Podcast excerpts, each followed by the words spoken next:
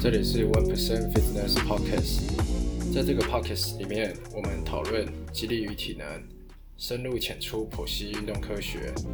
如果想获得更多的资讯，欢迎到我们的 FB 及 IG。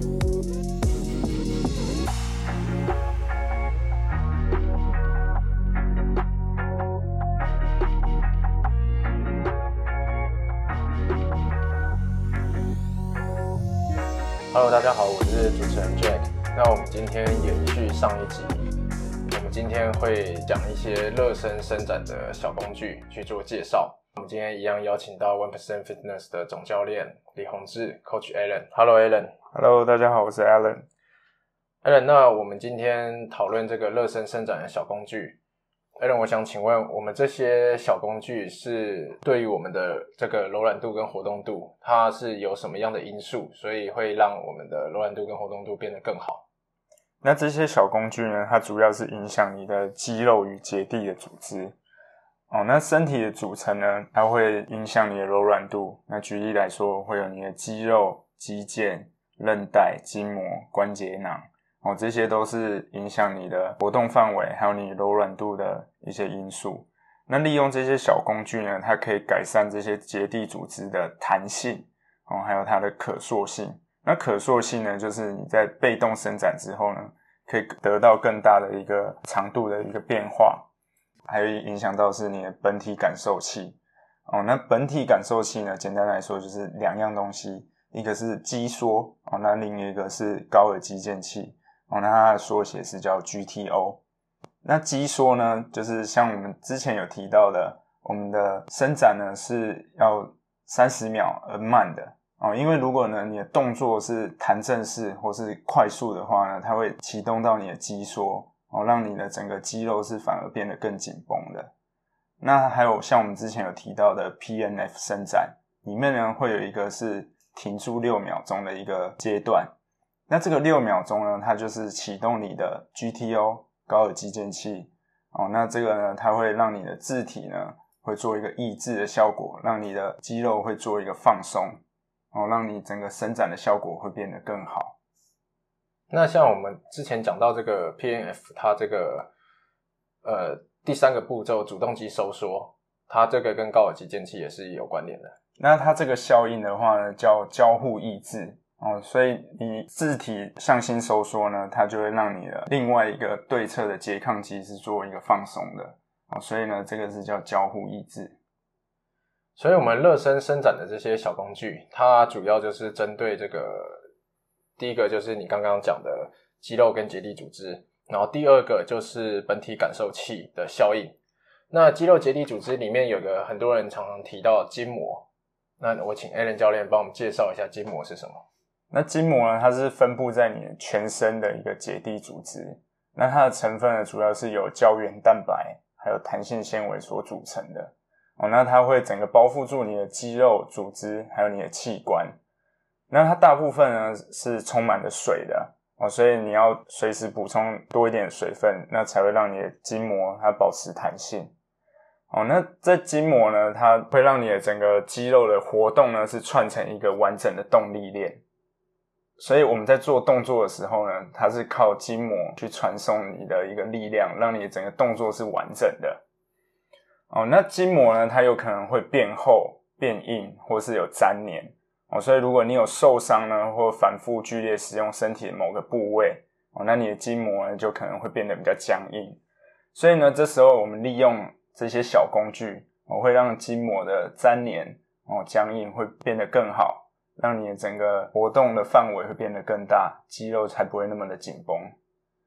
热身伸展小工具，那我们第一个会先介绍滚筒。那滚筒呢，它会让你的结缔组织还有肌肉哦，会有另外的压力。那这些压力呢，它会让你的筋膜里面的液体的分布哦，会变得更顺畅哦，增加你的淋巴还有你的代谢物质的交换哦，让你的筋膜变得更健康。滚筒呢，它另外一个效果是让你的肌肉的长度跟张力哦会变得更好，才不会容易因为紧绷而缩短。呃，我们滚筒要怎么做使用？它的时间跟它使用的时间点是什么时候？那滚筒呢，你可以在你运动前呢，会在你各个大的肌群呢，那我们会压在大的肌群，我们大概是做三十秒钟的时间哦，那不会做超过一分钟，因为如果你滚得太久呢，反而让你的肌肉是变得太过于松，那会减少你的爆发力跟你的肌力哦，所以呢，你在滚动的过程中呢，如果你有遇到一个比较痛的点哦，那我们这称为是肌痛点。那你可以在肌痛点呢多滚，大概是四十秒到四十五秒的时间。那再来是你让肌痛点的周围哦也要去做一个放松哦，这样你在运动的过程中呢才不会觉得紧绷不舒服。所以滚筒呃使用的时间点，假如是在运动在训练前的话，我们就会做滚动，然后三十秒。那如果是运动后呢？那运动后的话呢，主要是要让它做放松，所以你可以做到。一分钟到两分钟之间哦，让它的放松的效果会更好哦。那另外要注意的是，你在滚动的过程中呢，不要滚到你的关节、脊椎或是你的颈椎的部分哦，因为这些呢是比较像，比如说你的脊椎，它的肌肉会比较少哦，那这样比较没有保护的效果。而如果你直接去压迫它它的话呢，你有可能会造成你的下背痛哦，下背的紧绷。所以，我们滚筒，呃，很多人有下背痛的问题，我们是不能用滚筒去滚动下背的。对，那有另外的一个小工具可以代替哦，那就是一个花生球。因为花生球呢，它是类似两颗球，那中间会有一个凹槽，那凹槽呢，就是为了避开压到你的脊椎。但是你在使用花生球的时候，你也要注意，你不能将你的整个身体的重量完全的压在这个球上。哦，你要用你的手去做撑住哦。那撑住的时候呢，你要注意你的下背不能有太大刺激或是疼痛哦。你只能轻轻的压着。那还有另外一个方式是，你把花生球放在墙壁上哦，你用站立的方式，这样也会减少你的脊椎的压力。很多人说滚筒就是呃自主的按摩，呃自己帮自己按摩。这个跟如果有教练在的话，教练来做这个运动按摩。它的差别在哪里？可以取代吗？那专业的运动按摩师呢？他可以按照你的肌肉的纹理，哦，它可以做一个加强。那它的深度也会不同，所以它的效果呢，会比滚筒是更好的哦。但是呢，相对于滚筒，它的价格会比较高哦。所以如果你是想要省钱哦，你可以自己在家里哦使用滚筒，那你也会有放松。但是更好的效果呢，是运用运动按摩。那在我们的 One Percent Fitness 里面呢，我们在训练完之后，我们会有半小时的运动按摩，我会让你全身做一个放松，那这样的效果是最好的。那第二个我们想要介绍的小工具是有震动的，呃，一个是震动滚筒，另一个是按摩枪，两个都是有震动的效果。这种震动的效果是为了什么？那这样的震动呢，它是会让你减少你的痛觉。哦，还有让你会你在滚动的过程中，像我们普通的滚筒哦，你要撑起你的身体。有些人可能体重比较重哦，上肢的肌力可能比较不够，就没有办法把你的身体撑起来哦。所以你可以运用这样的震动的滚筒呢，哦，你可以压在上面，它就会有达到一个很好的效果哦。那按摩枪呢，它是属于一个单点加强的一个方式，像是滚筒，它是属于比较大范围的，所以你可以使用滚筒。把你的大肌群全部先扫过一遍之后呢，哦，你再用按摩枪去做一个单点的放松啊。但是你要注意，你在按摩枪在按摩的时候呢，一样也是不能按摩到你的神经比较多的地方、关节处，还有你的骨头的地方。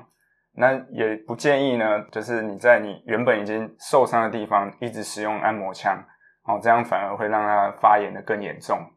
那我们刚刚有说到。呃，滚筒或是震动滚筒，我们在运动前使用滚筒，就是针对我们的大肌群，然后做三十秒。那如果在运动后，就可以做一到两分钟。那按摩枪的使用时间呢？按摩枪的使用时间呢，跟滚筒是类似的。运动前呢，大概是三十秒；那运动后的放松呢，大概是一至两分钟。啊，但是要注意的是呢，你在同一个部位不要超过五分钟哦，这样反而会变得更僵硬。下一个我们想要介绍的热身伸展小工具是筋膜刀。那筋膜刀呢？它是属于一个比较新的一个方式哦，那它其实跟我们的东方的刮痧是有一点点相似的。筋膜刀的特点在于呢，它会让你的筋膜产生一个放松的效果。哦，因为你的筋膜呢，在长时间的使用之后呢，它会有一个粘连。哦，所以呢，筋膜刀它可以在你的组织间呢，产生一个叫切应力的效果。哦，它可以切断组织间的一个粘连，让原本拉长的一个筋膜呢，回到一个本来的原本健康的长度。那筋膜刀的使用是我我自己就可以拿筋膜刀自己去做使用吗？我会建议的是，你要找一个专业的教练，哦，他拥有一个筋膜刀的一个证照，那他对于解剖学是非常了解的，哦，他可以对你的肌肉纹理哦去做一个放松，而不是你自己拿来就随便使用，这样的效果是不好的。筋膜刀跟按摩枪两个不一样的地方在于哪里？筋膜枪呢，它是属于在你的肌肉上做一个拍打，哦，像是你拍打一个牛肉一样，哦，那筋膜刀呢，它是属于很像一个熨斗，哦，那你在筋膜上呢，会很像衣服上的皱褶，那它就像熨斗，把你那些皱褶，那就是我们说的粘连，哦，去把它抚平，让你的筋膜是更健康的。好，那我们今天有介绍了不同的热身伸展小工具，有滚筒，然后震动滚筒、按摩枪跟筋膜刀。那其实我们这些小工具都是针对我们的肌肉跟结缔组织，还有本体感受器的效应，然后去让我们的柔软度跟活动度变得更好。好，大家如果还有想听什么样的主题，可以私讯我们的 IG 或是 FB。好，谢谢大家，谢谢大家。